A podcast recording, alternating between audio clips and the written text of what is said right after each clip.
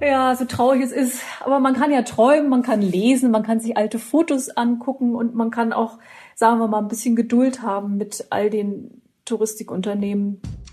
Wie kommen Zehntausende Touristen, die im Ausland festsitzen, wieder nach Deutschland zurück? Und was machen wir alle jetzt mit unseren Urlaubsplänen? Damit beschäftige ich mich in dieser Sonderfolge von Smarter Leben. Ich bin Lenne Kafka und heute spreche ich mit meiner Kollegin Antje Blinder. Sie leitet das Team Reise im Lebenressort des Spiegel. Antje, die Bundesregierung hat erstmals eine weltweite Reisewarnung ausgesprochen. Was bedeutet das denn jetzt genau und darf nun wirklich niemand mehr das Land verlassen, auch nicht beruflich? Also der Außenminister Heiko Maas hat tatsächlich vor nicht notwendigen touristischen Reisen ins Ausland gewarnt. Also sprich Urlauber, alle, die jetzt einen Ausflug machen wollen am Wochenende oder in den nächsten Wochen, die sollten das nicht tun. Aber natürlich gibt es viele andere Gründe, dass man reisen muss, äh, aus beruflichen Gründen oder dringende Familiensachen oder Hilfseinsätze im Ausland zum Beispiel. Das ist nicht verboten. Wo kann ich denn überhaupt noch hinreisen? Also in einigen Ländern herrscht ja schon ein Einreiseverbot für Menschen aus Deutschland. Überhaupt nirgends eigentlich. Also Bundeskanzlerin Frau Merkel hat gesagt, wir sollen einfach, wir sollen einfach zu Hause bleiben. Wir sollen nicht reisen. Also es dreht sich immer um die touristische Reise. Ne? Also wir sollten es nicht tun. Wir sollten weder ins Ausland reisen noch innerhalb von Deutschland. Und dafür tun die auch wirklich viel, dass das unterbunden wird, auch innerhalb von Deutschland.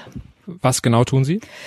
Also zum Beispiel dürfen Hotels und Pensionen dürfen jetzt niemanden mehr aufnehmen oder übernachten lassen, die wirklich nur aus touristischen Gründen das wollen. Das ist einfach verboten.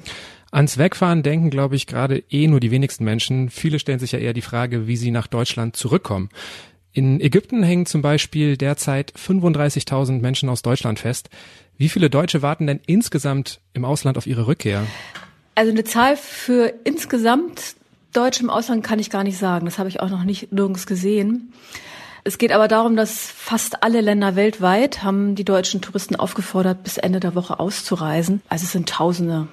100.000 wird jetzt gesagt, dass die in bestimmten Ländern wie Ägypten, Dominikanische Republik, Marokko, Argentinien, Philippinen sitzen und die einfach auf eine Rückholung warten. Heiko Maas, der Außenminister, hat angekündigt, die größte Rückholaktion zu starten. Sie ist schon gestartet. Wie soll denn das genau funktionieren? Wer kommt denn jetzt wie und in welcher Reihenfolge? Also im Interview mit dem Spiegel hat der Krisenbeauftragte des Auswärtigen Amts, also Frank Hartmann, dazu einiges erzählt. Und zwar sagt er zu der Frage, wer äh, kann damit zurückfliegen, sind das halt Touristen, die einfach irgendwo gestrandet sind. Und es geht halt nicht um Deutsche, die irgendwo im Ausland leben. Und wenn sich aber so jemand meldet wie Au-pairs, die zurück wollen oder Studenten oder sonstige Menschen, dann würden die die auch mitnehmen, aber hauptsächlich sind es Touristen. Wie soll das funktionieren? Die Urlauber im Ausland müssen sich auf einer Erfassungsliste, also im Elefant-System heißt es vom Auswärtigen Amt, registrieren. Es gibt aber auch noch eine andere Webseite, die jetzt von Condor eingerichtet wurde, wo sich Leute melden sollen, die zurückfliegen möchten. Also es findet sich alles auf der Seite des Auswärtigen Amtes. Wer da Hilfe braucht, sollte da auf alle Fälle nachlesen. In welcher Reihenfolge? Da sagt auch der Herr Hartmann im Interview, dass die da keine Kriterien anlegen und alle werden mitgenommen, keiner wird zurückgelassen. Das klingt bei vielleicht 100.000 Deutschen im Ausland aber gar nicht so leicht, oder? Das hört sich wie eine gigantische Aufgabe an, ja. Also Sie sagen, dass das auch noch eine Woche dauern kann insgesamt, was ich immer noch unglaublich kurz finde, muss ich sagen. Also es werden Sonderflüge eingerichtet, auch die Lufthansa fliegt. Wer zahlt denn das Ganze? Ich selber, der Staat, Reiseanbieter? Also mein Kenntnisstand ist zurzeit nur, dass die Bundesregierung da 50 Millionen Euro für bereitstellt für diese Sonderflüge. Also man darf aber auch nicht vergessen, dass es eben noch sehr viele Leute gibt, zum Beispiel 35.000 in Ägypten, die sind da mit ihren Reiseveranstaltern und können zum Teil auch ganz regulär noch mit ihren Flügen ihrer Reiseveranstalter oder von anderen Fluglinien zurückkehren. Also diese Sonderflüge sind für bestimmte Länder, wo es überhaupt eigentlich nicht mehr geht, jeglicher Flugverkehr unterbunden ist. Aber natürlich gibt es noch genug Möglichkeiten, jetzt nochmal selber zurückzukommen. Mhm. Du hast ja für den Spiegel Geschichten von einigen Leserinnen und Lesern eingesammelt, die irgendwo in der Welt festhängen. Mit welchen Problemen kämpfen die Leute vor Ort? Was beschäftigt die gerade? Also einige haben natürlich das Problem mit den gestrichenen Flügen, andere überlegen sich auch, wie sie über Drittländer vielleicht zurückkommen können. Und da ist mal die große Frage, ob man nicht da in einer Quarantäne festhängt oder ob es dann noch Flüge zurück nach Deutschland gibt. Das ist in den verschiedensten Ecken der Welt auch jetzt ähm, recht unterschiedlich.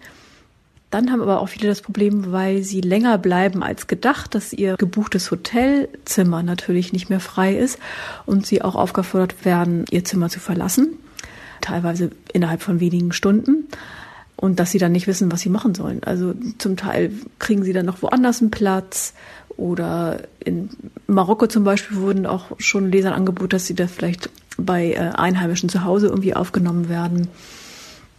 Das ist ein großes Problem. Und dann äh, gibt es natürlich auch Leute, die nicht unbedingt fliegen müssen, sondern vielleicht auch einen Mietwagen nehmen können. Da sind die Preise wohl aber anscheinend, wie berichtet wird, auch in die Höhe geschnellt. Oder es gibt natürlich überhaupt gar keine Mietwagen mehr. Also es kann schon mal 1000 Euro am Tag kosten, hat einer erzählt, der jetzt auch nicht unbedingt weiß, wie er nach Hause kommt. Wollen denn überhaupt alle zurück? Wenn ich jetzt mit ganz vielen Leuten in Flugzeuge steige, dann setze ich mich ja auch wieder einem Risiko aus, oder nicht? Also, sagen wir mal so, die Leute, die sich bei mir per Mail melden, die sind natürlich alle bewegt, verzweifelt vielleicht, weil ihre Flüge nicht gehen oder wissen selber auch noch nicht so richtig, was sie machen sollen. Die Leute, die jetzt gelassen da hängen und sagen, oh, ich habe ja eh noch drei Monate Zeit, ich kann das hier absitzen, die melden sich nicht unbedingt bei mir. Es ist ja aber auch wirklich so, dass die Leute ja aufgefordert werden, die Länder zu verlassen. Also Urlauber, immer Urlauber, ne? Und das müssen die auch dann tun. Sie haben also gar keine Wahl. Eigentlich nicht. Hm. Gerade in Anbetracht von Bildern, die wir jetzt täglich im Fernsehen sehen, die uns Menschen zeigen, die tagelang vor Autobahngrenzen oder an Flughäfen ausharren, überlegen sich ja auch viele Leute jetzt ihre Reisen zu stornieren. Wie ist denn das, wenn ich jetzt zum Beispiel für April oder Mai eine Reise nach Andalusien zum Beispiel geplant habe? Habe ich dann überhaupt Chancen, mein Geld von Reiseveranstaltern oder Hotels zurückzubekommen? April, Mai ist vielleicht schon noch ein bisschen zu weit gedacht. In die nächste Zukunft bis Ende März kann man schon gucken, weil da schon viele Veranstalter ihre Reisen abgesagt haben oder Flüge sind abgesagt worden und die Leute, wo das abgesagt wurde, die bekommen ihr Geld zurück. Also wenn ein Veranstalter oder ein, eine Fluglinie seinen, ihren Flug oder die Reise absagt, dann bekommt man das Geld zurück. Von den Hotels ist das nicht so ganz eindeutig. Da gilt es, wenn man da überhaupt nicht hinkommt, dann sollte man sein Geld zurückbekommen. Das ist aber manchmal nicht so ganz einfach. Wenn man jetzt nach April oder Mai guckt, da halten sie alle noch bedeckt. Die haben auch selber ihre Reisen noch nicht storniert. Im Moment würde man eben auch noch Stornokosten bezahlen. Und da kann man eigentlich noch nicht so richtig was zu sagen. Das heißt, eine wichtige Bedingung dafür wäre, dass der Veranstalter absagt. Wenn ich mich selber dazu entscheide, habe ich weniger Chancen. Es gibt viele Kulanzregeln. Also du, man kann sich bei vielen Reiseveranstaltern jetzt melden und kann man kostenlos umbuchen. Da muss man tatsächlich bei den Reiseveranstaltern jeweils selber gucken, was für Regelungen jetzt da treffen. Die sind auch sehr unterschiedlich reich und unterschiedlich weit. Kleine Veranstalter sind anders als große Veranstalter und Kreuzfahrtunternehmen zum Beispiel. Wie ist denn das mit der Bahn oder mit Flugtickets? Also wir sollen ja im Grunde auch gar nicht mehr durch Deutschland reisen. Kann ich jetzt selber einfach entscheiden, es ist mir zu unsicher oder ich möchte einfach mithelfen, dass sich das Virus nicht verbreitet und ich trete meine Fahrt nicht an, habe ich dann die Möglichkeit, das Geld zurückzubekommen? Ja, die Bahn hat ja, wenn man einen normalen Flexpreis, wie das bei denen heißt, bucht, kann man das ja sowieso jederzeit kostenlos stornieren. Das ist nicht das Problem. Das sind immer die Sparpreise, wo man nochmal doppelt hingucken muss.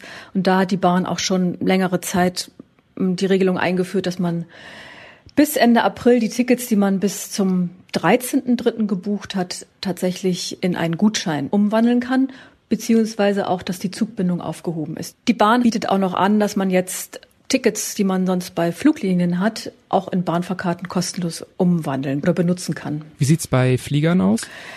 Ja, ähm, da gilt eigentlich das Gleiche wie bei den Reiseveranstaltern. Wenn ein Flug storniert wird, dann kriegst du das Geld zurück. Im Moment ist die große Diskussion, beziehungsweise war sie, im Moment hat sich das wieder natürlich die, durch die neuen Ereignisse so ein bisschen überholt, ob man eine Entschädigung bekommt. Und die bekommt man ja immer nicht, wenn höhere Gewalt vorliegt. Und da haben sich am Anfang noch einige Reiserechtler auf die Standpunkt gestellt, das ist noch nicht höhere Gewalt, aber inzwischen ist es ja höhere Gewalt. Also man kann da keine Entschädigung erwarten. Jetzt könnte man natürlich auch denken, okay, ich fliege nicht nach Spanien, sondern ich nehme mein Auto, fahre in ein Ferienhaus, vielleicht an die Nordsee. Schleswig-Holstein hat jetzt ja nun den Tourismus komplett aus dem Bundesland verbannt. Welcher Gedanke steckt denn hinter der Maßnahme der Landesregierung? Äh, ja, welcher Gedanke? Also im Prinzip sollen ja die Menschen in Deutschland alle zu Hause bleiben. Bundesregierung wie auch die Länder wollen das. Und wie man aber beobachtet hat, halten sich da viele nicht dran. Also die Strände sind voll. Äh, am Wochenende sind die Leute nochmal extra nach Sylt gefahren, aus welchem Grund auch immer. Also auf jeden Fall, Wetter war toll. Und deswegen hat, die, hat Schleswig-Holstein jetzt als Land Tourismus insgesamt verboten. Die lassen halt auch keine Touristen mehr rein, sagen sie. Also Ziel ist, dass der Tagestourismus nicht mehr stattfindet auch. Die arbeiten aber da auch zusammen mit den anderen Bundesländern Niedersachsen und Mecklenburg-Vorpommern. Und haben halt einfach ab spätestens Donnerstag werden die alle Hotels geschlossen, auch Campingplätze und äh, Restaurants geschlossen, damit die Leute einfach auch nicht in Restaurants da oben gehen. Die Inseln sind natürlich auch längst geschlossen und da ist der Gedanke aber tatsächlich bei den Inseln noch mal ein anderer. Und weil die sagen, dass sie halt eben überhaupt gar nicht die medizinischen Möglichkeiten haben, wenn da so viele Krankheitsfälle auf einmal auftreten können. Auch mich betrifft jetzt dieses Verbot ein bisschen. Ich wollte eigentlich in ein paar Wochen zwei Nächte an der Ostsee verbringen. Ich hatte eine Airbnb-Wohnung gebucht. Wie ist denn das da? Das sind ja häufig private Anbieter. Das sind jetzt keine Hotels, keine äh, Apartments. Also April ist ja wiederum tatsächlich noch wieder bis hin. Allerdings bist du in einer besonderen Situation mit Airbnb, weil Airbnb selber nämlich kostenlose Stornierung für alle Aufenthalte bis zum 14. April erlaubt. Damit bist du auf der sicheren Seite. Wie sinnvoll ist es denn jetzt eigentlich, bei jeder Buchung auf sein Recht zu pochen? Also gibt es schon irgendwelche Prognosen, welche Auswirkungen die Corona-Krise auch auf gerade kleine Hoteliers, kleine Apartmentanbieter hat? Also gesamtbranchenmäßig für die Tourismusbranche habe ich jetzt ist mir keine Prognose gegenwärtig. Allerdings ist es natürlich dramatisch. Also es ist wie bei so vielen selbstständigen kleine Hotels, Tourenanbieter für die sind das manchmal Tage, vielleicht sind es zwei Wochen und dann stehen sie schon vor der Insolvenz. Äh, ich habe auch gestern mit einem Reise, kleinen Reiseveranstalter telefoniert und der meinte, schon allein diese Aufgabe, die Leute zurückzuholen, bringt die natürlich alle voll an die Kapazitätsgrenzen. Also in so einer Konferenz hätten auch Einzelne geweint, weil das einfach eine Riesenaufgabe ist, die man ja erstmal stemmen muss. Es sind auch Menschen hinter den Telefonen. Das geht nicht nur über Online-Formulare und irgendwelche Computer, die dahinter sitzen. Ne? Hattest du auch schon Reisepläne für dieses Jahr? Ich habe Reisepläne. Ich habe auch bei einem Veranstalter gebucht, bei einem sehr kleinen. Und ich wollte eine äh, Seekajak-Tour machen um zwei kleine griechische Inseln. Wie gehst du damit um, wenn das jetzt ausfallen würde? Also die Tour ist im Mai. Ich hoffe, dass ich dann wieder reisen darf. Ich storniere nicht. Also ich, ich hoffe ja natürlich, dass es stattfindet. Ähm, müsste natürlich jetzt Stornokosten zahlen. Und wenn diese Reise nicht stattfinden kann, dann denke ich, wird der Reiseveranstalter selber absagen. Und ansonsten muss ich selber gucken. Ich meine, jeder will natürlich sein Geld auch wieder zurückbekommen, aber so Experten sagen auch, dass es schon klar ist, dass auch auf allen Seiten Verluste gemacht werden. Also auch die Reisenden werden vielleicht auf Stornokosten sitzen bleiben und die große Gefahr ist tatsächlich auch, dass diese ganzen kleinen Veranstalter natürlich pleite gehen. Dann geht es um Insolvenzen, dann geht es darum, kriegt man sein Geld aus Insolvenzen wieder. Und das ist völlig real, diese Gefahr.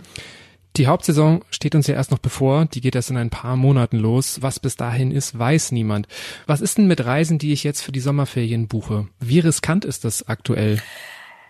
Ja, die Frage, wo das Risiko ist. Also im Moment geht die Branche noch davon aus und hofft, sagen wir mal, dass Sommerurlaube stattfinden können. Aber das weiß natürlich wirklich niemand und auch die meisten empfehlen auch da wirklich im Moment sehr, sehr vorsichtig zu buchen und abzuwarten.